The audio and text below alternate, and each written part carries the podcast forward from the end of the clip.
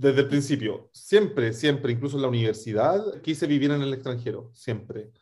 Y mi restricción fueron recursos económicos, básicamente, vengo de una familia muy humilde y en los últimos años de carrera mi mamá, a mi mamá le dio Alzheimer.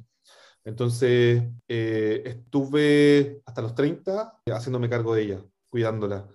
Eh, lo cual me limitaba a irme tan lejos. De hecho, estuve en Perú antes, eh, viví tres años en Perú y, y, la empresa me pagaba un pasaje al mes, entonces, o, o, dos veces al mes. Entonces siempre estaba cerca de ella, igual la iba a ver, estaba todo el fin de semana con ella.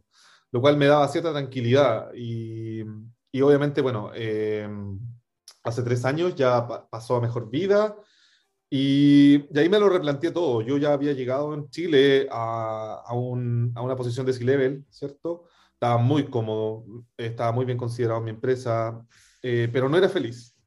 Y eso es importante decir, que llegó un punto en donde dije, bueno, lo tengo todo, pero a la vez tengo nada, porque no estoy disfrutando mi vida, estoy trabajando 12 horas diarias, eh, estoy corto de nuevo, no tengo pareja, no tengo vida personal. Entonces dije, tengo que cambiar esto y, esto, de hecho, yo me lo venía cuestionando meses antes de que mi mamá partiera y, y creo que todo, todo se dio, todo, todo, todo coincidió. Y llegó un punto en donde eh, tuve la libertad de un poco respirar aire unas semanas luego de su partida y, dije, ya, bueno, vale, vuelvo, vuelvo a la empresa, ¿cierto? Luego de mis vacaciones y, vuelvo con un plan, que es, eh, oye, eh, me voy, pero entiendo el rol que tengo, no es tan simple encontrar a alguien, eh, así que fue, fue medio gradual, y entonces dije, ¿para dónde me voy? Europa, eso estaba muy claro, y ahí me construí del plan A al plan D, ¿cierto? ¿Pero por qué Europa siempre? Porque, porque ya había, había viajado antes, estuve, ya me conocía toda América Latina, de hecho yo partí viajando por Chile, me conocí primero todo Chile. Llegó un momento en que ya me conocía Chile y dije, ya, eh, y se dio la oportunidad de ir a Perú, me hice la típica vuelta en Perú, Bolivia, ¿cierto? Que uno parte en Arica y termina después por La Paz y bla, bla, bla, todo. Y conocí Cusco y todo. Y así después fui descubriendo Latinoamérica. Después tuve la oportunidad de ir a Asia, estuve, estuve dos meses viajando por Asia y también me di una pincelada por Europa y cuando decidí venirme a Europa dije Europa por la riqueza cultural, o sea, aquí se encuentran infinitas realidades, y, por ejemplo, estando acá en Alemania, uno viaja dos horas hacia el este y llega a Rusia, dos horas hacia el sur y llega a España. Entonces, eh, el contraste, la realidad, el, el, hecho de que yo siempre había escuchado que acá la gente era multidioma, ¿cierto? Políglota, me llamaba mucho la atención, quería descubrirlo por mí mismo. Quería estar en un lugar en donde conectarme con otro país fuera fácil. Y, ese, y eso era acá, porque yo ya había vivido en Perú, pero Perú, aparte, obviamente tenemos muchas diferencias culturales, pero en el mismo idioma, ¿cierto? La idiosincrasia es más o menos similar, ¿cierto? Los problemas políticos son casi iguales, entonces quería algo en donde pudiera haber más contraste y a la vez donde me pudiera, pudiera integrar. Y, y siento que irme a Asia era un desafío que a lo mejor no me sentía preparado para asumir. Así que Europa. Y entonces, como te digo, preparé plan de, del A al D, eh, basado en mis oportunidades, en la edad que tenía, tenía justo 30. Entonces, primero, plan A era tratar de obtener la ciudadanía alemana. ¿Por qué? Porque mi bisabuelo es alemán y, y, todavía alcanzaba, digamos, a agarrar ahí el pedacito que faltaba y había escuchado mucho. Tenía amigos acá que habían iniciado el proceso y me habían dicho, mira, en, en Chile te exigen que el antepasado hubiese estado inscrito en la embajada, ¿cierto? Que es un requisito que mi bisabuelo no hizo, entonces era una limitante para hacer el trámite en Chile y dije, en Alemania sí lo puedo hacer porque tengo los papeles, ¿cierto? No todos, pero tengo la mayoría y los otros los puedo encontrar allá, de hecho, como oportunidad. Entonces el plan A era tratar de eh, abrirme puertas en ese sentido y sacar la ciudadanía alemana. Plan B era eh, irme a Barcelona. ¿Por qué Barcelona? Porque encuentro que es la ciudad perfecta para mí. Combina todo lo que quiero. Yo, bueno, nosotros nos criamos eh, en un país costero. Yo, yo soy de, de Viña Valpo, ¿cierto? Villa en el límite. Y, y, para mí el mar es esencial. Y lo, y lo, bueno de Barcelona es que te conecta con Latinoamérica direct, de manera directa, te conecta con África, te conecta con el resto de Europa, ¿cierto? Es una ciudad cosmopolita y además tiene eh, un centro industrial importante. O sea, hay muchas industrias, sector financiero, etcétera, que, que en el fondo me ofrecían todo. Me ofrecían trabajo, vida personal, viajes, dije ya, plan B, ¿cierto? Pero primero la ciudadanía alemana. Plan C era la Working Holiday acá. Dije, si no me resulta lo de Barcelona, me devuelvo a Alemania. y, claro, y dentro de todas las Working Holiday que, que se podían elegir, escogí la alemana más que nada también pensando en mis antepasados, pensando también en que lo que me gustaba mucho de Alemania como país era que es un país poderoso, económicamente hablando, pero es un país generoso también. O sea, bueno, tiene un pasado medio trágico, ¿sí?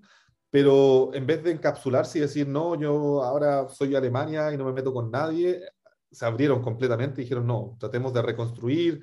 Fueron líderes en la propulsión de la Unión Europea, ¿cierto? Eh, y la han estado sosteniendo junto con Francia. Yo diría que son los dos grandes actores que, que tienen una economía potente pero que a diferencia de países como, no sé, Noruega o eh, Suecia, que, que, están muy encapsulados, ¿cierto? Ellos tienen su realidad muy bonita, pero porque no tienen que hacerle favores a nadie. Eh, Alemania y Francia son países que, que sí eh, al desarrollo de Europa, y no solamente Europa, sino que además yo veía en Alemania un país que le abría puertas a gente de todo el mundo para capacitarse, las becas que ofrecen, ¿cierto? Las prestigiosas universidades, eh, yo dije, es un país en el que socialmente me gustaría habitar y, contribuir.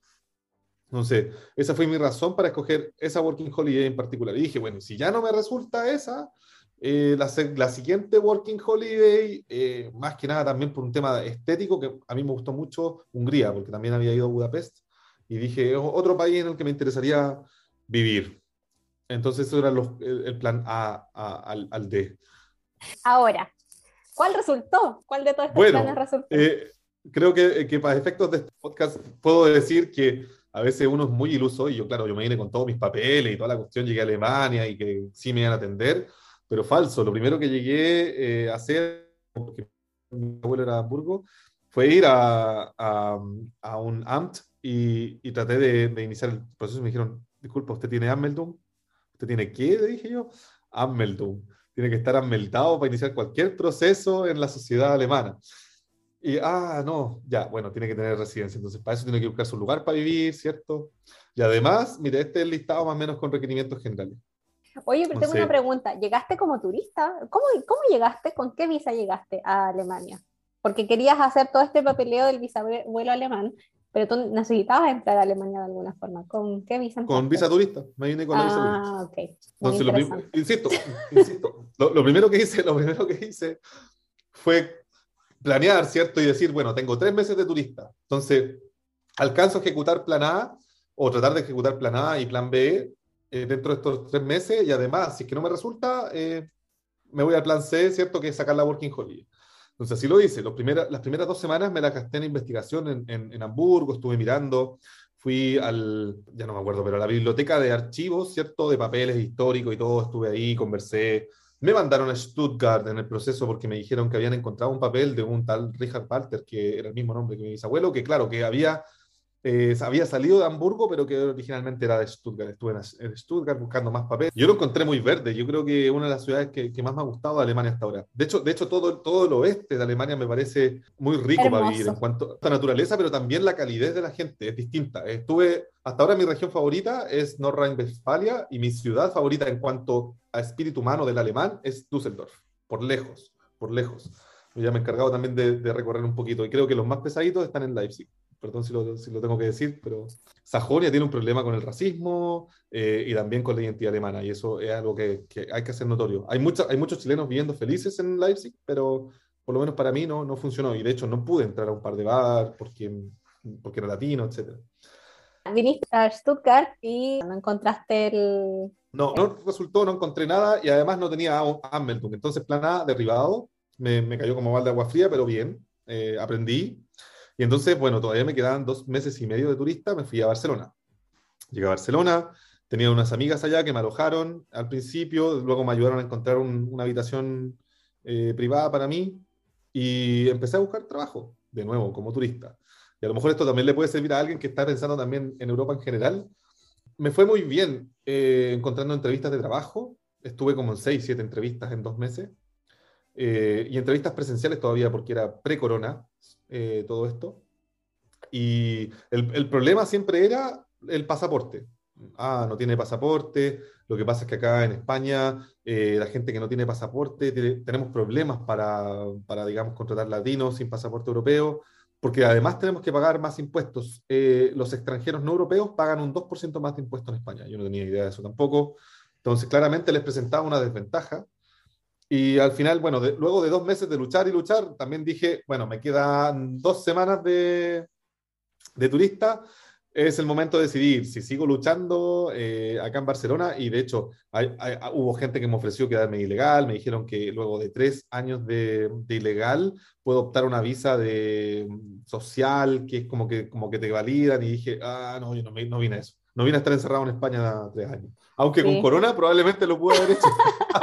Ahora mirándolo en retrospectiva. Sí, Mirando en perspectiva, podría haber aguantado en España dos años, total, no había mucho que hacer. Eh, no te perdiste de mucho. No. Bueno, entonces te quedaban dos semanas. ¿Y qué hiciste? Eh, Bruselas. Me fui ahí a Bruselas eh, y obviamente saqué. Yo, yo igual obviamente planeando, ya al, mes de estar en Barcelona ya tenía la cita agendada en Bruselas, obviamente siempre con anticipación, algo que le recomendaría a cualquiera, eh, pero ya tenía esa, cita lista, entonces ya después era cosa de llegar. Llegué a Bruselas, tuve la cita, eh, y tal como leí también en el Working Holiday de Alemania-Chile, eh, ya había leído muchos comentarios sobre la chica que atiende en Bruselas, no sé si seguirá ahí todavía, pero fue muy amable, muy gentil, me explicó todo. De hecho, me faltó, de hecho, la foto que llevé no era el formato que, la embajada necesitaba, así que me dio la oportunidad de recibirme los papeles y me dijo, oye, hoy día estamos hasta las 2, tráeme la foto de nuevo y, y hazla ingresar por sobre. Y eso hice, mis papeles quedaron ahí, me dijo, bueno, esto se demora más o menos una semana. Y eh, lo que yo había leído en, la página de Working Holiday era que eran dos días, y cuando me dijo una semana fue como, oh, bueno. Eh, y entonces, bueno, me adecué, y eso también es un consejo que a lo mejor hay que darle a la gente, que si quieren sacar la Working Holiday acá en Europa, es que se preparen, que se den tiempo para de repente estar eh, ahí un poquito más, porque a mí me pasó que, claro, efectivamente el proceso se demoró una semana, eh, no, se demoró dos semanas y media en total, Primero porque la chica, eh, claro, no fue totalmente clara conmigo, pero se iba de vacaciones a los dos días, entonces claramente por eso no podía avanzar. Luego el proceso quedó un poquito botado y, luego eh, alguien, alguien lo tomó, lo partió de cero, porque yo en algún momento igual ya fui a preguntar, o sea, no, no, me estaba llegando ningún correo, nada. Y al final, bueno, tuve mi visa eh, a las dos semanas y media y entonces puedo decir que estuve tres días de ilegal en Europa. pero luego ya tuve Working Holiday y, me la dieron por el año. Creo que lo fundamental, también para dar tranquilidad, porque eh, conversé el caso con, con, otra gente que también me topé en la embajada, que se la daban por seis meses, menos tiempo, algunos argentinos también, era eh, todo radicada también en los ahorros que uno tenía en la cuenta. Entonces también ese es un punto que hay que considerar, que también en algún momento vi mucha gente interesada y preguntaban, oye, mira, tengo un millón doscientos en la cuenta es suficiente para irme y tengo a lo mejor la plata del pasaje aparte. Y, insisto, creo que uno tiene un escenario ideal y uno piensa además que en Europa todo funciona como reloj, pero no es siempre tan así, eh, menos en estos días, y creo que uno siempre tiene que venirse preparadito al menos para un mes, dos meses, eh, para poder sustentarse. Eh, y, eso es un, es un, consejo básico, sobre todo en Alemania, en donde en las grandes ciudades cuesta mucho encontrar dónde vivir, casos como el de Hamburgo, el de Berlín, ¿cierto? Frankfurt, etcétera. No sé cómo estará la cosa en, Stuttgart. También, en todas las ciudades grandes de Berlín.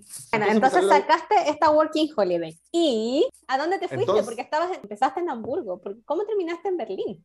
Bueno, hasta este punto yo ya conocía Hamburgo, Stuttgart eh, y Berlín. Y dije, voy a leer más o menos de dónde, a dónde se está quedando la gente en el mismo grupo de la Working Holiday en Facebook me metí y descubrí otras ciudades como Leipzig, estuve en Frankfurt eh, y, fui a Múnich también.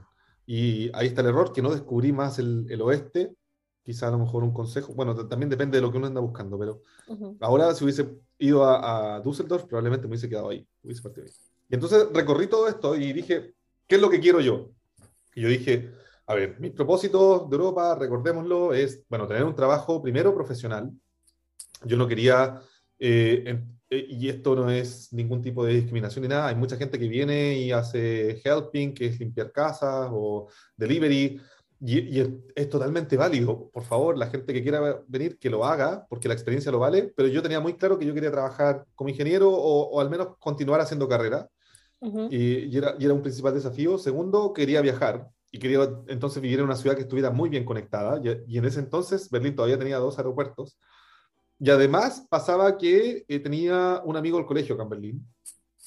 Entonces al final, luego de viajar y de contrastar, dije, bueno, la verdad que la ciudad más bonita que vi puede ser Stuttgart, eh, pero no está muy bien conectada.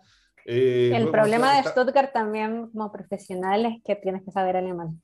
Exacto, eso es una barrera importante. Luego dije, está Hamburg, ¿cierto? Que, que también es grande, está, está, bien conectada, es bonita, eh, tiene mar, no sé, pero también hablando con la amiga de un amigo me dijo, oye, está difícil encontrar dónde vivir, eh, y las empresas también, la mayoría son en alemán. Entonces dije, por mis capacidades actuales, lo mejor es, es quedarme en Berlín, aprender alemán, ¿cierto? Eh, y empezar a ocupar las habilidades que ya tengo. Yo tenía un buen nivel de inglés y dije, con eso ya puedo entrar a trabajar a algún lado, ¿cierto? Mientras aprendo alemán y además ya conozco a alguien, que es un punto importante también de partida a considerar.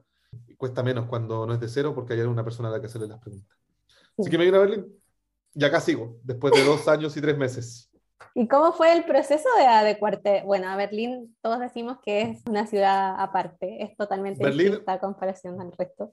Pero... Berlín es, es una isla, es una isla dentro de Alemania, efectivamente. Yo también coincidía plenamente que Berlín no es Alemania, pero es, es, es un primer escalón hacia Alemania, ¿cierto? Siento yo que, que de alguna manera igual hay muchas cosas que, que acá se pueden encontrar que uno podría relacionarlas con el resto, pero efectivamente la cultura es totalmente distinta. Eh, y es un, un, mix de cultura. El otro día leí un artículo, en Berlín viven personas de más de 115 países.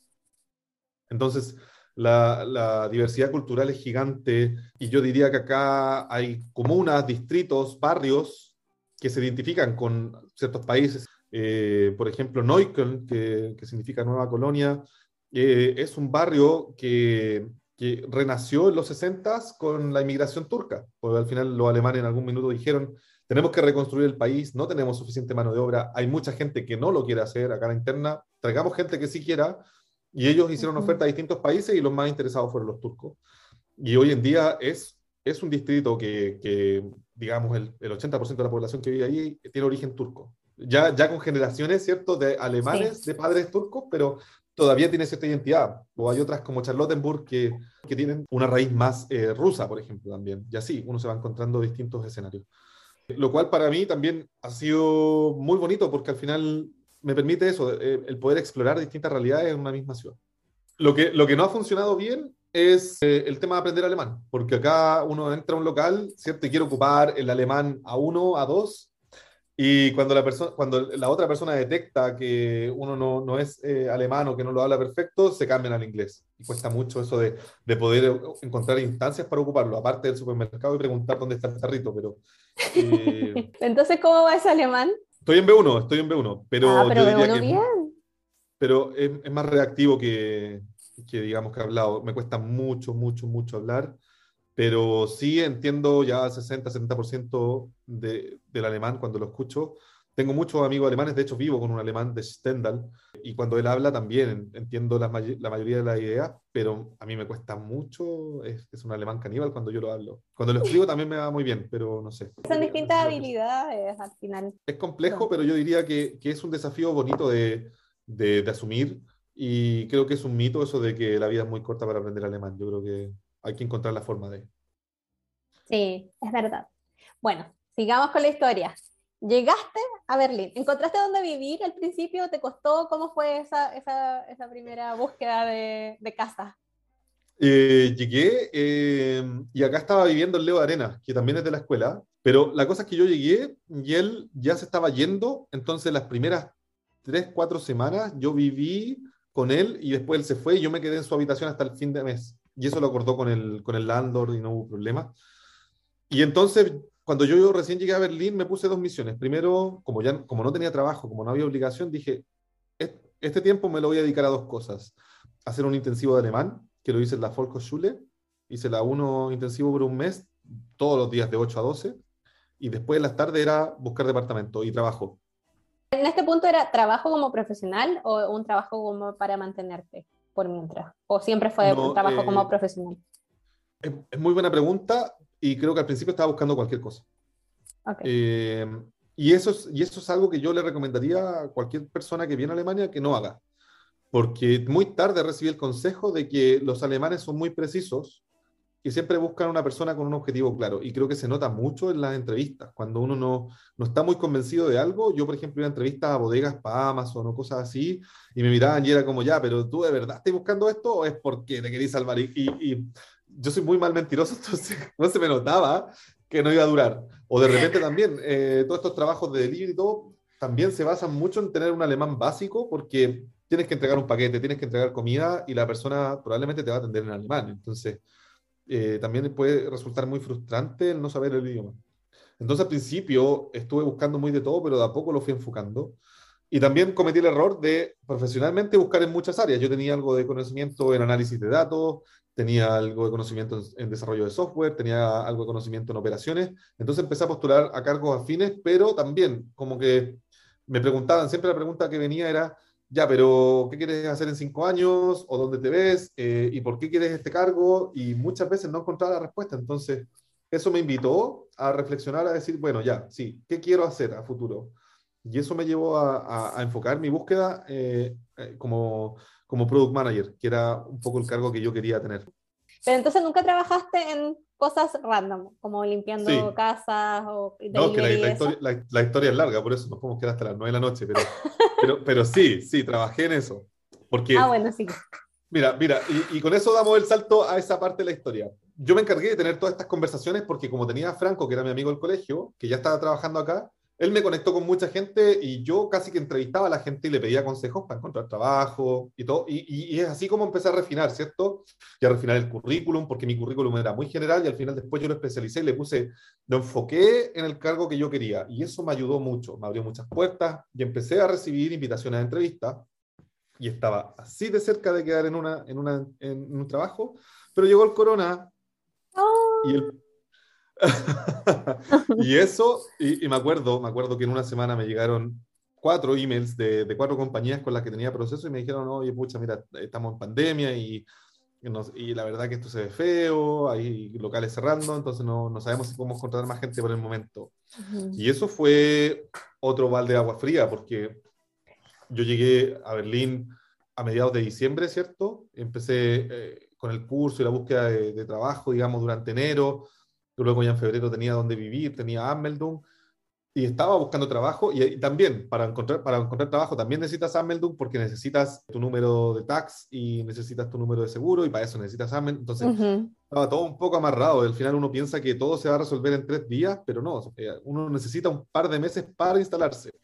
Eh, y a mí me hubiese gustado que me lo hubiesen dicho creo que Franco tampoco me lo, me lo, simplificó mucho. Me dijo, no, tú dale, vente. Y de repente uno encuentra a esta gente sobre optimista que al final es buena, porque si no, no me hubiese venido, quizás. Pero claro, pero cuando, cuando uno ya da el salto y se encuentra acá con un montón de, de cosas, ¿cierto? Es difícil. Entonces, llegó el corona y empecé a ver que los procesos se me estaban cayendo y es más, que no me estaban llamando de nuevas postulaciones. Y, y, eso fue un momento difícil. Hubo, yo diría, un abril y mayo del 2020 en donde no, no salía nada, no salía nada y en algún momento dije, tengo que frenarlo. Esto no está dando resultados y creo que la situación no me va a ayudar. Por más que yo sea muy optimista, es muy difícil. Entonces, en mi caso fue muy especial. Creo que ahora eh, el escenario es muy distinto. De hecho, con, con todo este tema de los trabajos remotos, de hecho, creo que ahora es más fácil para una persona acceder a un trabajo acá y, de hecho, partir trabajando allá. Pero en mi escenario no lo era. Y, y entonces la estrategia que, que abordé fue decir, bueno, me quedan ocho meses de visa, no sé si vaya a encontrar un trabajo, eh, ¿cómo, ¿cómo, logro alargarlo? Porque más encima la pandemia me ponía esa restricción de, de, no poder viajar, de no poder hacer mis planes. Entonces, mi primera misión era alargar la visa. ¿Cómo la alargo? Casándome. No, no, eh, no, era una opción para mí. no tenía pareja. No abriste Tinder nada, por si acaso. No, no, no y, yo, diría, yo diría que las alemanas, de hecho, son, son muy fijonas en eso, porque muchas piensan que, que uno quiere una relación por la visa, y entonces estaba difícil. Y em, entonces dije, ¿cómo la largo? Eh, probablemente eh, postulando un máster, que no es mi escenario ideal, yo quería trabajar y viajar.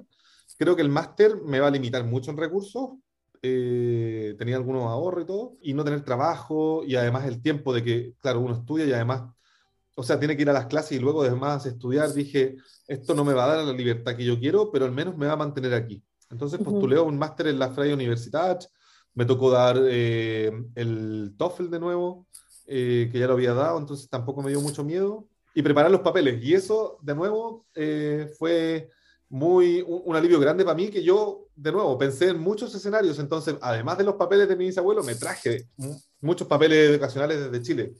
Enseguida dije, no sé qué iba a pasar, dije, probablemente a lo mejor encuentro un trabajo y en mi trabajo me pagan un máster y para el máster igual voy a necesitar los papeles, entonces siempre ponerse en todos los escenarios, ¿cierto? Y ser ambicioso. Así que yo ya tenía muchos certificados, postulé al máster. Y entre medio, eh, el máster se demoraba dos meses en darme respuesta y ahí fue que trabajé en Amazon dos semanas, me tocaba repartir y es una pega entretenida, eh, dinámica, se me pasaban los días súper rápido pero claro, había poco espacio, por ejemplo, para sentarse a comer y almorzar, porque te entregan una cantidad de paquetes, no sé, 200 paquetes y tenés que entregarlo en el día. No puedes volver con paquetes de vuelta, está prohibido. Entonces, entonces era, era fuerte tener que correr y, y, de repente también llegas a un departamento, no hay nadie, le tocas al vecino, no te responde y entonces ya después te toca ir al edificio al lado y tratar de explicar en alemán, oiga, le vengo a dejar un paquete del edificio de al lado porque no hay nadie al otro lado y la gente dice, no, no, no entiendo. Y es como... Ah. Y entonces esos momentos eran, eran frustrantes porque muchas veces la gente no te quiere recibir el paquete. Sí, hay de todo. Entonces, manejar, eh, cargar paquetes, para mí era entretenido, era hasta como ir al gym mientras trabajas, pero el tema de interactuar con la gente me costó. No funcionó. Y entonces, lo bonito es que además, durante todo este tiempo, vivía en una BG con siete personas más. ¿Por, ¿Por, qué? Porque, no voy a contar la historia gigante, pero era un departamento súper grande con nueve habitaciones. rebuscámoslo a eso. Y entonces, eh, uno de los chicos era albano y su primo tenía una empresa de electricidad. Y yo, eh, también de chico, me habían enseñado lo básico de electricidad, estuve también piloteando en Chile cuando estaba en la U haciendo instalaciones eléctricas, entonces algo le pegaba. y, y, me metí a esto. Eh, entonces, después de Amazon estuve trabajando como eléctrico un mes. Y el problema que tuve ahí fue que este Albano, primo de, de, mi eh, flatmate, eh, no era muy bueno para la paga. Entonces, me costó un mundo, oh. un mundo eh, casi que sacarle la mitad del sueldo que, que me había ofrecido y, y, obviamente tampoco continué por eso. Porque también me gustaba, también era un trabajo que también me gustaba y era como, bueno, por mientras, corona, ¿cierto? No tengo trabajo. También me daba espacio de llegar a la casa, postular a trabajo mientras tanto. O sea, como que seguía haciendo de todo, ¿no? Monitoreando el máster. Pero el tema ahí fue, un conflicto y, y también es parte de, de ir conociendo la, la, realidad cultural, ¿cierto? Porque uno dice, voy a Europa y todo funciona, está todo normado. No, acá igual te encontráis cosas en negro, te encontráis gente que no tiene valores, que si te puede cagar te caga, ¿cierto? Perdón la expresión. Pero esas cosas son, las cosas que valoro también de ese año porque, porque abrí los ojos, ¿cierto? Creo que muchas veces el error que uno comete es venirse como eh, pensando en el cuento de hadas. Así que bueno, eh, volvamos a la historia. Eh, me llegó el resultado del máster y no quedé. ¿Pero postulaste solo a uno? Postulé a uno, también porque, por, para ser honesto, estaba un poco desgastado emocionalmente porque de verdad yo no me esperaba el factor corona. Eso, eso me, me, derrumbó eh, muchas cosas, ¿cierto? Yo, y, y, yo seguía confundido, seguía pensando en, me devuelvo a Chile, me quedo, me devuelvo a Chile, me quedo. Tenía una oferta de trabajo en Chile, eh, pero mucha gente en Chile me decía, no te devuelvas porque está la cagada. Y, la verdad que la crisis, yo, yo me vine dos meses antes de que, de que fuera el estallido social, entonces había muchas cosas que estaban pasando que yo, yo no entendía y además decía, una vez que me devuelva, ya no hay vuelta atrás porque ya no hay de nuevo Working Holiday, ya no hay pasaporte. Entonces, eh, si salto de vuelta, eh, ya es para siempre. Entonces, la verdad que había un montón de emociones. Yo estaba cansado emocionalmente, igual y, desilusionado, porque decía, esto no me lo esperaba. O sea, ¿cierto? Ya vimos que al principio de la historia ya había hecho hasta plan Z Tenía todo cubierto, pero nunca pensé en una pandemia, yo creo que nadie. Entonces, cuando postulé el máster, dije, voy a seguir el consejo del currículum, ¿cierto? Que en vez de, empezar a lanzar balas para todos lados, me voy a enfocar en uno y que quede, pero bonito, ¿cierto? Y que la carta de motivación quede precisa, la hice, la, hice revisar por tres alemanes, todo, y no sé. Y ese fue el plan. Entonces, le, puse todas las fichas a uno. Si, si habrá estado bien o mal, no sé, probablemente a lo mejor dos, pero en el momento fue lo que sentí. Y, y no quedé y ya me quedaban eh, tres meses de visa. y, Eh, entonces me encantan estas historias porque al final siempre encontré el trabajo como el último mes o la última semana. No sé si has escuchado los podcasts anteriores. Sí, no, sí, sí. de, hecho, de hecho, en el camino me hice, yo, yo cuando estaba en Chile me hice, porque también postulé a un máster en Alemania cuando estaba en Chile, años atrás, y ahí me hice una amiga que estaba viviendo en Karlsruhe, y, y, nada, siempre nos tuvimos en Facebook, en, en Instagram, y en un momento también me habló y me dice, oye, Pancho, me, me, estoy moviendo de Karlsruhe a Berlín con mi familia, con mi, con mi esposo, con mi hija, y necesitamos ayudas. Hay que, tenemos un montón de cosas, hay que moverlas, y la verdad que no le tenemos la confianza a nadie como para pedirle ayuda. Y entonces eh, me pidieron ir a Karlsruhe a mover muebles y, cosas. Fui, no, imagínate, nunca lo había visto en vivo, pero la cosa es que también nos sirvió para compartir esa experiencia y entonces yo le contaba mi caso y ellos me decían lo mismo, me decían, mira, nosotros también hemos estado tres veces a esto de, de perder la visa, de tener que devolvernos y todo se da en el momento. Sí. Y, y, yo no fui la excepción. Eh, estando a tres meses decidí que, que, iba a pelear hasta el final, que si me iba a ir, eh, me iba a ir con todos los recursos agotados. Así que me puse a postular trabajo, perfeccioné el currículum. Eh, yo creo que la mejora que hice fue que me habían dicho, sácate una foto con un fotógrafo profesional, eh, súper bien vestido, y pola en el currículum. Yo no podía creer que, que, eso era un factor, pero lo hice. Me saqué la fotito, empecé a postular y, y empecé a enfocarme más. Y, y, ya le dediqué todo mi tiempo a eso, y obviamente comiéndome ahorros, pero como loco, pero lo veía como una inversión. Y decía, porque igual, si es que no resulta, igual me tengo que devolver y no voy a poder viajar y ya, chao. Uh Y resulta que de una empresa me mandaron una, una, oferta de trabajo, ya después de haber pasado otro proceso de entrevista, a tres semanas de que se me acabara la visa. Así que... ¡A tres semanas! Uh, ¿En qué mes estábamos ya en este punto? ¿Septiembre de 2020? en octubre ah, 2020. Y partí el primero de noviembre. Me cambió Oye, espérate, como que estaba tan tensa con la, cuando contaste la historia, ahora ya que encontré trabajo y te cambió la vida. ¿Qué hiciste? ¿Qué, ¿Qué, pasó? Bueno, tuviste que ir a cambiar la visa, tenías que presentar también tu, tu título. ah, bueno, ya ese ya lo tenías apostillado y traducido, así que ya estaba bien. Pero no estaba reconocido por la NAVIM. Entonces, eh, la trampita ahí, que es un truco muy entretenido para toda la gente, es que el licenciado en Ciencias de la Ingeniería está reconocido para toda la Universidad de China. Súper buen truco. Entonces, no, no, estás con la parte de industrial, pero estás como licenciado en ciencia de ingeniería. Presenté, presenté ese para mi postulación de visa trabajo y fue aprobado. Súper. Sí. Buen, eh, buen tip. Sí, porque claro, porque también el, el, el convalidar el, el, ingeniero industrial eran 300 euros, se demoraba un mes y yo no tenía un mes, tenía tres semanas. Porque si no llegaba con la visa aprobada a mi trabajo, también perdía el trabajo. Eh, era todo un pero bueno. Ah, pero, ellos no te ayudaban con el tema de visa. Esta empresa en particular no ayudó. Es que sí, pero me decían que si lo hacían ellos se iba a demorar un par de meses. Y de nuevo, yo no tenía un ah, par de meses, entonces dije, ¿qué pasa si lo hago yo y yo le pido a ustedes los papeles que vaya necesitando? Si lo quieres gestionar tú, dale. Y, tuve esa flexibilidad y por mis medios, claro, eh, me tocó ir a la Auslander Behörde. Eh, acá en Berlín hay tres, yo no tenía idea pero el primero es súper general y en el fondo ahí van todos los casos, ¿cierto? Va, y, va mucha gente que llega ilegal. Entonces, la persona que te atiende ya tiene todos los escudos puestos y te trata, pero horrible. Pésimo, sí. Pésimo. Entonces, yo fui, ¿cierto? Con mi contrato de trabajo y toda la cuestión y eh, al principio me dijeron, no, no, no, entendemos por qué viene y acá se habla alemán y todo el cuento, o sea, eh, y no me dejaron entrar. Yo, yo fui con una amiga alemana que casi que iba a ser mi traductora, pero no, no la dejaron entrar y fue todo un cuento. No me quiero alargar en esto. Pero la cosa es que me mandaron a otro Auslander Bijorde para contratos profesionales. ¿Cuál es este? El específico para contratos profesionales. Queda en Keplerstrasse.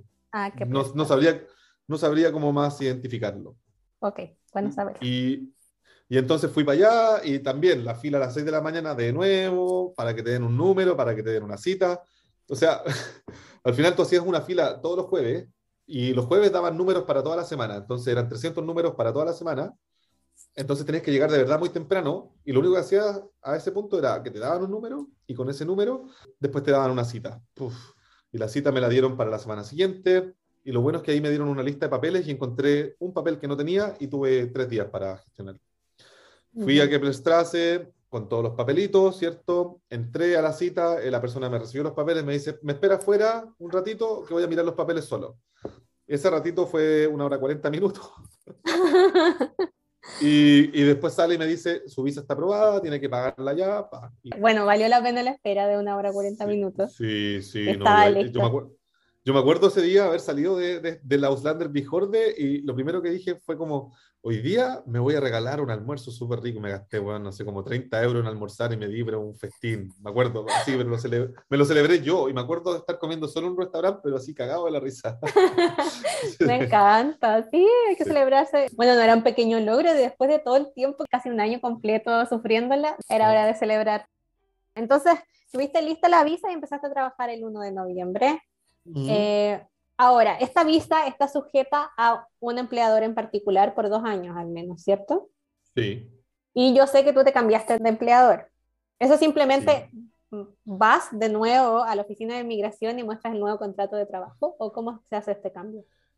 Bueno, lo primero, lo primero que hay que entender es que la visa de trabajo está sujeta a un empleador por un pequeño motivo, que es que el Estado alemán quiere verificar que tú eh, tienes consistencia respecto al pago de impuestos. Al final, lo que está detrás de eso es que tú como, como, como empleado tienes que rendirle al Estado alemán eh, impuestos por 24 meses. Esa es la razón de fondo. Eso es lo que realmente le interesa al Estado. Si es con el empleador A o con el empleador B, realmente no importa, pero tampoco te lo dicen, ¿cierto? Porque tampoco, quiere, tampoco quieren provocar inestabilidad en el sistema, ¿cierto? Entonces, como que al final lo que uno lee en la visa es que oye, esta visa está sujeta al empleador tanto, pero no, en realidad lo que pasa es que tú como empleado tienes restricciones para trabajar en Alemania en lo que quieras por los primeros 24 meses.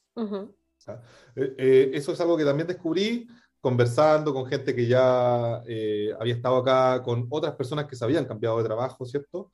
Y, y, uno empieza a darse cuenta de que hay ciertas cosas que son factibles. Entonces, yo trabajé en mi primera empresa, ¿cierto? Eh, siete meses y yo ya me di cuenta que no era el trabajo que quería. Bueno, estaba totalmente agradecido de la oportunidad, ¿cierto? Además pude contrastar, y esto es otro punto muy importante, que todo lo que había hecho en Chile era perfectamente compatible con lo que yo estaba haciendo acá. O sea, no hay nada que haya visto en mis experiencias alemanas que no se, no se está haciendo ahora en empresas chilenas. El estándar eh, es más o menos el mismo. ¿Qué cambia? Yo diría un poco el respeto eh, en cuanto a lo que es la interacción humana, ¿cierto? Nadie te trata palabrota, ¿cierto? Yo me acuerdo en mi otro trabajo, incluso siendo gerente, puta, mi jefe, buen agarabato. Eh, y acá hay un respeto importante, también hay mucha libertad de acción, te dejan, te dan más protagonismo en tu rol, ¿cierto? Y sobre todo también el, balance entre vida personal y, vida de trabajo, ¿cierto? Que, que, en Latinoamérica en general, y también yo lo, lo, digo porque también trabajé en Perú y en México, que, que entre más trabajo, allá te valoran, si trabajas 12 horas, ya te bueno, ¿cierto? Acá no, acá eres bueno si durante tus 8 horas de trabajo eh, cumples objetivos, ¿cierto? Llegas a tus metas. Y, y, eso me parece las grandes diferencias. Pero en cuanto a, a, conocimiento, ¿cierto? Porque yo tenía también muchas dudas en este proceso. Yo decía, ya es que en Chile llegué alto, pero acá a lo mejor los estándares o los conocimientos, las herramientas utilizadas son otras, me voy a tomar con gente además de todo el mundo, porque además me, pasaba mucho eso, ¿no? Decía, aquí yo no estoy compitiendo solo con chilenos, estoy compitiendo con chinos, japoneses, eh, franceses que se vienen para acá, entonces, bueno, hay gente muy poderosa y por supuesto que no me están llamando eh, de ciertos trabajos por algo, no, en realidad yo podría decir que he trabajado con gente de todas las nacionalidades y mis capacidades intelectuales y los conocimientos técnicos que tenía se equiparan a los de cualquier otra persona, entonces también eso es un punto importante que a lo mejor puede prevalidar a alguien que está viviendo este proceso, que, que para mí fue siempre un descubrimiento. Entonces, bueno, mi, mi, mi primer trabajo no me gustó y, y, dije, bueno, me quiero cambiar, pues ya, eh, pero obviamente también tengo que planearlo y también quiero mostrar estabilidad, así que me aguanté, como ya tener 10 meses, ¿cierto? Pero ¿por qué no te gustó? Si, te contrataron como product manager, ¿no? ¿O no? Sí, fue como... product manager. Estaba trabajando en seguros, yo tenía mucha experiencia en fintech también antes era, era mi sector. Eh, y no me gustó porque es una empresa que, a la que le aparecieron dos competidores más poderosos y poco menos que se rindieron. Dijeron, ya, bueno, llegaron estos dos, son más grandes, tienen más plata, están haciendo más marketing, ya no vamos a ser los primeros del mercado. Entonces hay que partir con otra cosa. En vez de decir, no, eh, mejoremos y volvamos a la posición que teníamos, ¿cierto? eh, y es algo que yo traté de impulsar, ¿cierto? Eh, era un producto muy desatendido y, se notaba, se notaba en el ánimo de la gente y nadie controlaba nada porque yo entiendo eso de, de la libertad de, de, acción, de ser protagonista, pero te lo juro que había gente que no hacía nada en días, que llegaba a los dailies, porque en software development tienes sesiones diarias, ¿cierto? En donde compartes un poco lo que estás haciendo y había gente que repetía y repetía lo de, lo de días. Y, yo que tengo algo de conocimiento técnico era como, oye, es que esto es arreglar un botón. O sea, no es que te esté tomando una semana, ¿cierto? Pero, y, nadie decía nada, entonces yo decía, este ambiente es muy de confort, la gente lo está pasando bien, pero no está avanzando, no está creciendo, yo no sé si quiero ser parte de esto. Yo, yo en realidad vine a aprender, vine a estar motivado, vine a rodearme de gente más inteligente que yo para poder crecer. Creo que esas fueron las razones que me motivaron a, encontrar otro trabajo. Entonces comenzaste la búsqueda de nuevo mientras estabas eh, trabajando. Sí, y, fui con ese discurso y, me, fue muy bien con ese discurso, con ese discurso honesto de decir, oye, soy ambicioso, tengo ganas de crecer, quiero un lugar donde haya desafíos, donde la gente sea motivada, ¿cierto? En donde, donde probablemente no va a ser perfecto, pero más o menos haya como una vibra de, oye, estamos haciendo algo entretenido, ¿cierto? Y vamos a avanzar y estamos llegando a más mercados, no sé. Ay, sí, entonces fuiste con esa actitud a las nuevas entrevistas ¿Cómo, yo quiero que compares las entrevistas que tuviste durante la pandemia con estas nuevas, porque ya el año pasado se notó que hubo mucho más movimiento comparado con el 2020. ¿Qué tan distinto fue el proceso de búsqueda de trabajo esta segunda vez comparado con el Sí, sí. Eh, primero, yo, yo, yo diría que el mercado está más asumido en términos de entender que las personas se están moviendo. Creo que como que ya se resignaron, así como que ya, ya entienden que una persona no va a estar cinco o seis años en una empresa, de que va a buscar otros desafíos. Si pasa es porque lo están haciendo bien, ¿cierto? Pero si no pasa es natural. Entonces, también yo en algún momento me esperaba más preguntas de ese tipo, que, que desafiaran, digamos, estos 10 meses que yo llevaba en, en Simple Assurance y eh, al final no, no pasó tanto, o sea, igual te lo preguntan, pero si uno es sincero, bien, Creo, creo que las preguntas siempre estaban más enfocadas a entender qué es lo que uno quiere, eh, qué es lo que está buscando. Y de nuevo, creo que la parada también, o sea, la parada es muy distinta, Juan, porque yo, yo cometí el error de, venirme a Alemania eh, eh, desnudo, ¿cierto? Y, y, levantarme desde cero, lo cual, lo cual siempre te pone un escalón más abajo, porque la empresa tiene el poder, ¿cierto? Pero cuando tú ya tienes algo, tú ya puedes ser más sincero y si te dicen no, no importa, seguir trabajando donde está y, y, eso te da la posibilidad de ser más honesto en la entrevista. Entonces, creo que, creo que también comprobé en las entrevistas de trabajo que, que la honestidad y el mostrarse seguro de uno mismo te abre más puertas inmediatamente. Y, y en, en, este proceso fue, fui más exitoso también, pero, pero porque también tuve este ejercicio de poder entrar a una primera empresa alemana y decir, ah, no es la gran cosa, no es, no es el Olimpo, ¿cierto? Es, es algo totalmente manejable. Creo que necesitaba pasar por eso para darme cuenta y, creo que cualquier persona que venga probablemente también va a comparar sus habilidades, ¿cierto? Bueno, lo mismo pasa con, los máster. Pues la mayoría de los chilenos que he entrevistado es como, yo le tenía tanto miedo a la universidad en Alemania y no, estamos en, un nivel súper parecido en comparación a las universidades también. Sí, lo he escuchado también. No, lo que nos falta son recursos en Chile. Sí, sí, yo, yo de verdad eh, eh, estoy contento porque en este camino también y en esta nueva empresa he conocido gente que ha trabajado con chilenos y siempre me, dan las mejores referencias. Me dicen, oye, trabajé con un chileno y en verdad, puta, el tipo era excelente, motivado y la personalidad que tenía, súper comprometido. No sé, creo que eh, en general la, vista, la vista que tiene Alemania sobre los latinos en realidad en general es, es positiva que, creo que uno también, creo que nosotros allá nos apocamos mucho, ¿cierto? Mal, mal político, mal educacional, no sé. Eh, podemos, podemos, hacer otro, otra sesión para eso, pero, pero eh, sí. Y entonces, bueno, postulé a varios trabajos y ahora, y ahora me viene un escenario súper distinto que es que tenía tres empresas ofreciéndome trabajo, ¿cierto? Tenía tres ofertas y tenía que escoger una. Y al final me fui por un camino súper no predecible, que es eh, escogí la empresa donde conocía menos sobre el negocio, porque eran dos fintech y una que tenía que ver con marketing y campañas de referenciales, ¿cierto? Escogí esa. Y la escogí además por las libertades que me ofreció. Me, ofreció trabajar tres meses de donde yo quisiera, 30 días de vacaciones eh, y un esquema full remoto. O sea, y trabajar, trabajar tres meses de donde yo quisiera eh, implica otros países, porque trabajar dentro de Alemania para ellos es, es trabajar desde la casa, ¿cierto? Así que dije, esto me da flexibilidad. Después de, de estar dos años acá, eh, esto es lo que necesito, porque ya, ya me la sufrí, ya sufrí todo lo que tenía que sufrir, ahora que me la quiero gozar.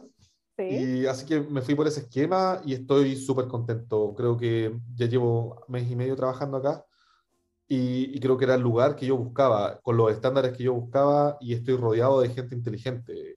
Eso, eso me alegra mucho, me, me va a ayudar a crecer y, y, y, lo importante con el tema de la visa aquí fue que eh, tuve suerte porque ellos se encargaron de todo además. Y me ofrecieron Blue Card, que, es entretenido. O sea, me dijeron, mira, aparte, aparte de todo lo que te ofrecemos, te ofrecemos tu visa de trabajo, te ofrecemos la Blue Card, que para mí era importante obtener porque es un paso más cerca de volver a Barcelona. Tienes la visa de trabajo eh, alemana, que en el fondo eh, te reconoce como un empleado más, te da ciertos derechos, te da acceso a seguro de salud, cierto seguro de pensión, pero eh, la visa de trabajo está limitada al contexto alemán. Con la Blue Card, la Blue Card es una visa que está diseñada para ser una visa europea, pero también tiene restricciones porque tienes que, entre comillas, ganártela, lo cual significa que la Blue Card también tiene que pagar 24 meses de impuestos a Alemania para poder convertirse en visa europea. Pero luego de eso, tú eh, eres elegible para poder tener visa de trabajo en cualquier país de la Unión. Entonces, te abre puertas porque eh, pasas de estar limitado a poder trabajar en Alemania y después si encuentras un trabajo en Francia hay que emitir la visa y hacer todo el trámite de nuevo, ahora hacer un cambio automático de un país a otro, ¿cierto? Otro beneficio que presenta la Blue Card, que me parece muy atractivo, es que luego de 36 meses de trabajar con la Blue Card y además teniendo un nivel B2 de alemán, puedes postular a la ciudadanía alemana y ya con eso tener pasaporte. Entonces, en vez de irte con Blue Card, te vas con pasaporte a España o a Francia o a donde quieras. Y eso, es el sueño, porque yo ya traté de sacar pasaporte por Jus Sanguinis, ¿cierto? No me resultó, pero esto también es otra ventana que se abre. Y, y de nuevo, o sea, eh, creo, que, creo que hoy en día la, la mayor restricción en Europa es eh, los permisos que tengas o no tengas. Y entre mejor calidad de visa o pasaporte, más puertas abiertas tienes. Y, lo que yo me espero también es que, bueno, el nuevo gobierno alemán, ellos quieren de alguna manera recortar el plazo para obtener la ciudadanía alemana, o sea, acortar los requisitos, y segundo, también quieren habilitar la doble nacionalidad. Y creo que hace sentido hoy en día, ¿cierto? Eh, en un mundo tan móvil como el que tenemos. Además, en, donde muchos, en donde muchos alemanes están migrando a otros países. Hay muchos conozco muchos alemanes pensando en migrar a Suecia, a Dinamarca, porque no les gustan las políticas de su país. Creo que, creo que cuando uno nace en una buena base, ya también obviamente eh, los estándares cambian, uno se pone más exigente, más arriba. Nosotros ya venimos de una realidad que ofrece menos, entonces decimos, ah, no, aquí está suficientemente bien. Pero entonces, para evitar, digamos, eh, y de nuevo, eh, yo creo que el Estado alemán como, pone como prioridad el pago de impuestos. Entonces, lo que quieren es tratar de retener a la gente. ¿Y cómo lo retengo? Bueno, le ofrezco nacionalidad, ¿cierto? Le ofrezco identidad. Es un paso muy natural y, muy inteligente un gobierno que lo que quiere es mantener estabilidad económica. Sí, es cierto. Bueno, Pancho, eh, todas las preguntas ya me las respondiste. Deja ver si te... ¿Qué portales recomiendas para buscar trabajo? ¿LinkedIn? LinkedIn, por sobre todas las cosas. El otro podría, el otro podría ser Ching, que yo lo ocupé en algún momento, ya hay una aplicación, de hecho tengo un amigo trabajando ahí eh, que se llama Moberries, que es como un Tinder para buscar trabajo, pero eh, yo en algún momento, claro, también le di feedback a él, le dije que, que los matches no estaban muy buenos, pero me dijo que ellos están trabajando en eso, probablemente ya hagan un release pronto. Pero claro, pero yo diría que ambos trabajos los encontré a través de LinkedIn. Eh, y el consejo ahí es mantener el LinkedIn muy alineado con el currículum que uno está enviando, hacer las apuestas porque si se encuentran, eh, no sé, cosas que no, no, calzan mucho, también genera ruido y obviamente no te consideran en los procesos. Sí. Bueno, los documentos son los típicos, cover letter, CV, y el, bueno, CV alemán con fotito y ya. Ahora, sobre el idioma y la adaptación. Eso ya hablamos un poquito. Ahora cuéntame, ¿Qué herramientas te han servido para ir mejorando el idioma? Y me contaste que estás tomando clases ahora de B1 o B2. No sé si tienes recomendaciones de cursos, libros, etcétera. Claro. Con el idioma, eh, tengo primero un comentario respecto al, entorno laboral para toda la gente que comienza trabajando en inglés, que uno, uno también viene siempre con muchos miedos.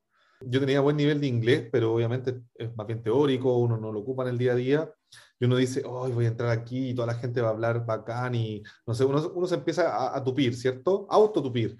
Y en realidad, cuando uno entra, tú te puedes dar cuenta que hay personas que llevan 10 años trabajando en una empresa y siguen cometiendo en inglés. Pero es algo que, se, que totalmente se acepta porque no hay ningún nativo o hay pocos nativos, ¿cierto?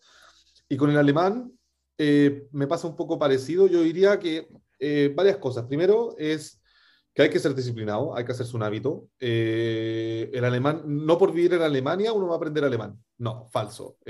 uno tiene que establecer metas, ¿cierto? Tiene que buscar la forma que a uno más le acomode. ¿Qué he hecho yo personalmente? Eh, todo el año pasado me lo pasé las mañanas de 9 a 1 escuchando la radio de noticias en Berlín. Y la de noticias, no la de música, ¿cierto? Entonces yo escuchaba noticias, todo el día escuchaba a una persona hablar en alemán. ¿Cuánto entendía? 20%, pero eso se va transformando gradualmente. Con respecto a hablar, que es la parte difícil, y creo que también es un, es un tópico también un poco difícil de conseguir, pero creo que es la mejor forma de, abordarlo, es comenzar a hablar con otra gente no nativa, ¿cierto?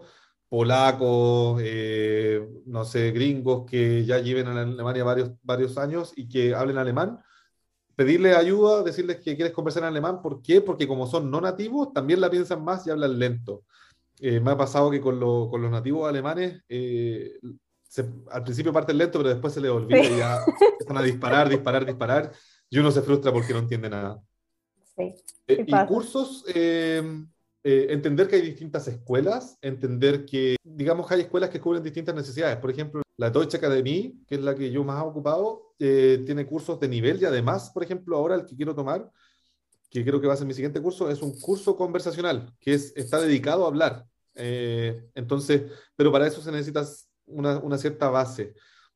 Creo que, creo que, claro, esos son los principales consejos. Entonces, buscar lo que uno más necesita, eh, armarse una primera base y no desperdiciar ninguna oportunidad para hablar alemán, aunque parezca tonto. Por ejemplo, yo también, algo que hacía, que, al principio me llegaban cartas en alemán y yo le pedía a alguien que me las leyera y me las tradujera. No, después ya también empecé a traducirlas yo mismo y a escribirla, ¿cierto? En el traductor, porque ese ejercicio de, de agarrar un papel, de, escribirlo de nuevo, ya te va metiendo el idioma en la cabeza. Entonces, todas esas pequeñas oportunidades, ¿cierto? O de repente que estás en la estación de metro y ves un cartel que te llamó la atención, pero no lo entiendes, tradúcelo, ¿cierto?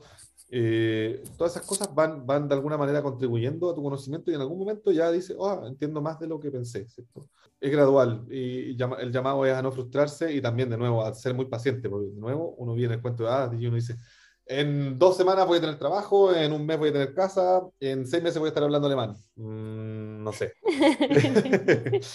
Eh, creo, creo que, claro, pero... Pero, en el, espera, respecto al alemán, en el trabajo tú no hablas nada de alemán, ¿cierto? Hablas solo inglés. Importante punto, de nuevo, porque eh, en, mi en, en, mi anterior trabajo, la app que, que estábamos desarrollando estaba en alemán.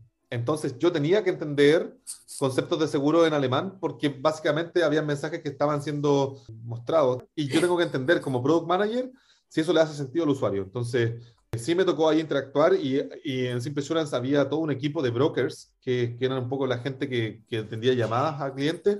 Todos solamente hablaban en alemán y con ellos me tocó interactuar un poco, a veces eh, explicar conceptos en un alemán básico y escuchar de ellos también.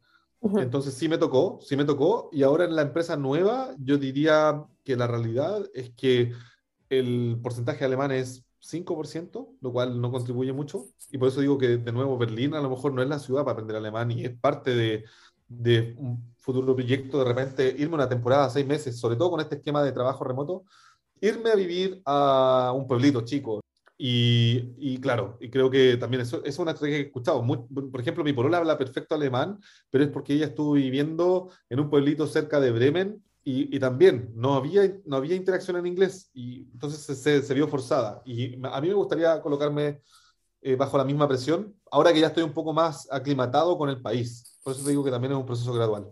Sí. Ahora hablando de la polola y todo este proceso de adaptación a la cultura alemana, ¿en qué sientes que ya te has alemanizado? ¿En qué sientes que es como, oh, Pancho ahora es de a Pancho? Buena pregunta. Eh, al revés, yo diría que he descubierto que yo ya traía cosas que calzan mucho más con este sistema que con el chileno. Por ejemplo, algo que me gusta mucho de los alemanes en general, yo, siempre fui muy desconfiado de la gente en general. O sea, no lo decía, obviamente, pero de repente, no sé, un amigo en Chile me decía, eh, no, no te preocupes, yo lo veo. Y yo igual me quedaba pensando y decía, a este güey le voy a escribir mañana y le voy a decir, oye, acuérdate que iba a ver esto, ¿cierto? Y uno tiene que hacer este como juegue de, de, de, recordar, de refrescar la memoria en Chile. De acá un alemán si te dice, yo lo veo, el güey te está diciendo, yo lo veo, y, sí. y, lo va a hacer. Y de repente pasan los días y uno piensa que la persona se olvidó, pero de la nada el güey llega y te dice, toma, aquí está.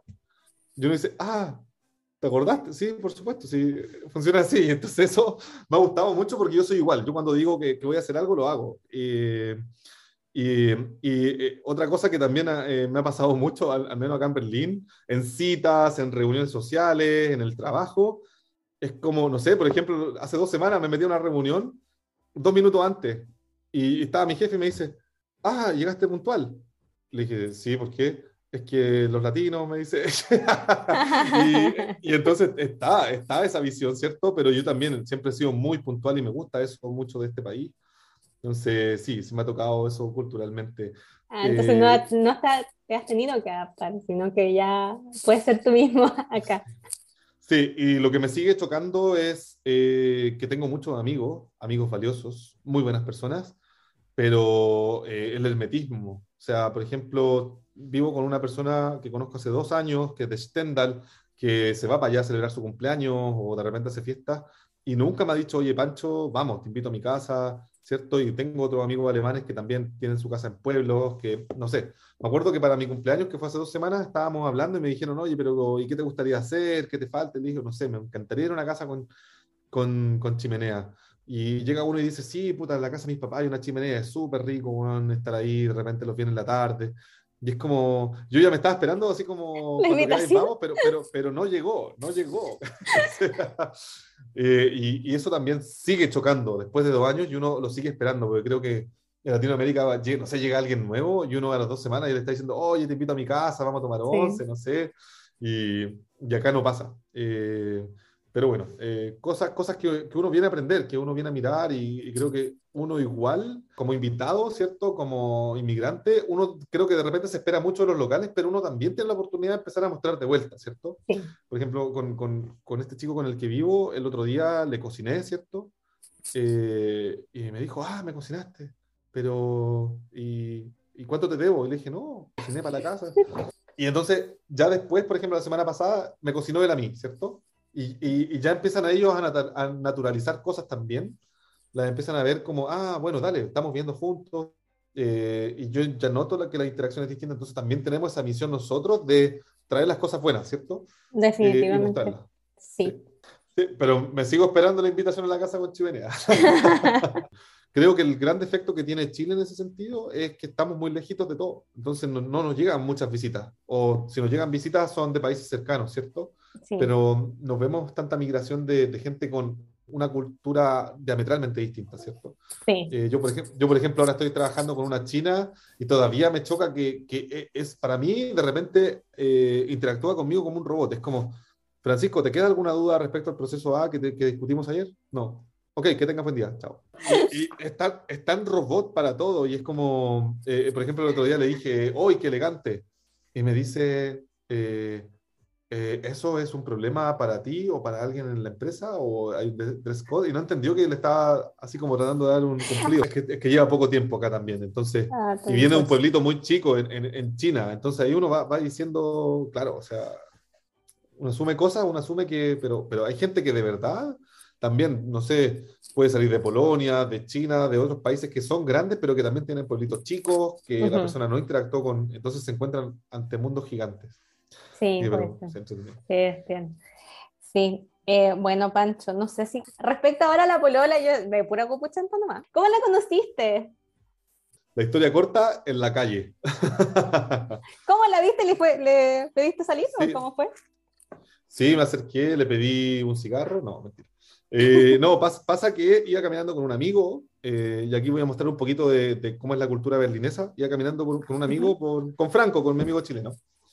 Y escuchamos eh, a lo lejos música latina, ¿cierto? Y nos empezamos a acercar y llegamos a un parquecito chico y habían como 20 personas bailando salsa. Eh, básicamente porque por reglas de corona estaban los bares cerrados, eh, entonces no se podía ir a ningún lado. Bueno, pero en el parque sí se puede bailar. Entonces, básicamente esa era la, esa era la rutina acá en Berlín. Y, y, Berlín. y Berlín es la capital más verde de, de Europa, eh, como, como dato, entonces tiene muchos parques. Y entonces este, este me dice, oye, vamos, vamos a ver qué, qué onda. Y le digo, no, igual estoy cansado. Me dice, no, pero vamos, vamos. Y fuimos y estaban tocando salsa y yo bailo salsa. Entonces, me empezó a decir, ya, pero baila con alguien. Le digo, oye, pero si tú querés venir para acá, yo no... baila tú con alguien. Ah, pero si yo no sé bailar salsa, baila con alguien. Y la cosa es que bailé con una alemana y pff, no fue horrible porque eh, la verdad que, bueno, nuestro, la salsa tiene muchos estilos y mi estilo era muy distinto al de ella. Y no funcionó. Así que me devolví un poco frustrado, seguimos mirando y después me dice, ya, pero trata de nuevo. Y muy, muy, muy pujante. Entonces, eh, ya traté de nuevo y, y fui a tratar de sacar a, a bailar a otra persona, pero no encontré a nadie. Entonces dije, ya, me devuelvo. Y en lo que me iba devolviendo, choqué con una chica y nos quedamos mirando y le dije, bailemos, bailemos. Y empezamos a bailar y ahora llevamos ya siete meses por problema. Una linda historia, me encanta. Fue súper casual, súper casual. Y, y, la verdad que eh, también eh, culturalmente hay, hay muchas barreras, ¿cierto? Pero ha sido un, descubrir, eh, creo que compartimos la misma esencia de, no sé, de querer gozar la vida, lo simple, eh, ayer, por ejemplo, nos cocinamos una cena en vez de ir a un restaurante, ¿cierto? Porque disfrutamos uh -huh. más cocinar y, y, el proceso, ¿cierto? Y también el tema de que es muy espontánea, igual que yo, no sé, eh, de repente escuchamos música en la calle, vamos caminando por la calle, escuchamos una canción que nos gusta y nos ponemos a bailar ahí, y toda la gente mirándonos, y, y yo diría, a cualquier persona le daría vergüenza el ridículo, pero ella está bailando y yo la puedo seguir, así que ese, ese ha sido como el, el, el punto de comunión, y obviamente hemos ido descubriendo más, pero sí, yo estoy súper contento. Ay, qué lindo. Tráelo para acá también. Vale, vamos, sí. Eh... Vengan en verano, porque en verano es más rico. Acá pasa lloviendo ahora. Ahora está lloviendo. Ha llovido, no sé, hace meses ya. No sé. Sí, ese, ese es el gran tema de Alemania. Y, y bueno, y creo que, que, esto es importante de, de mencionar a estas alturas porque, de hecho, eh, cuando comenzamos esta conversación, yo te decía que no estaban mis planes venirme a Alemania como primera opción y cuando uno está acá, uno dice, bueno, al final, después de todo lo que he pasado, lo que he vivido, lo que he visto, Alemania termina siendo un tremendo país igual para vivir. Y creo que el único pero, la, la, única razón por la que volvería a Barcelona, que era mi sueño original, es el clima, que es, que es un poco difícil.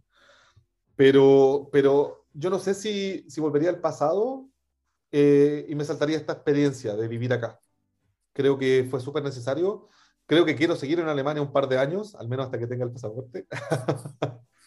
Eh, pero, pero, no, pero no lo digo, no lo digo como así como, oh, me va a tocar vivir en Alemania. No, no es una queja, es, es como, ya, buena, bacán, onda. Y voy a aprovechar la experiencia, ¿cierto? Con lo bueno y con lo malo. Sí. Y después veré qué hago.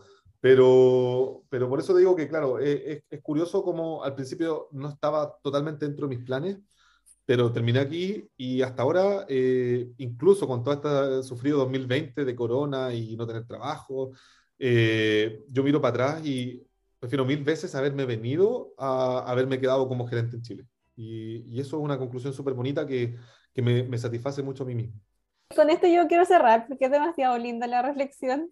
Eh, aquí, aquí, terminamos la entrevista. Muchas gracias por querer ser parte de este podcast. Me encantó tu historia. Muy inspiradora también. Muchas gracias. Muchas gracias. Que al final para, de eso se trata, como contar estas historias para tratar de motivar a gente a salir de su zona de confort, especialmente si no están felices en estos momentos, en esa zona de confort. Así exacto, que. La, la, vida sí. es corta. Así que gracias, muchas gracias también por invitarme. Que estés bien. Saludos a Lola. Chao. Chao.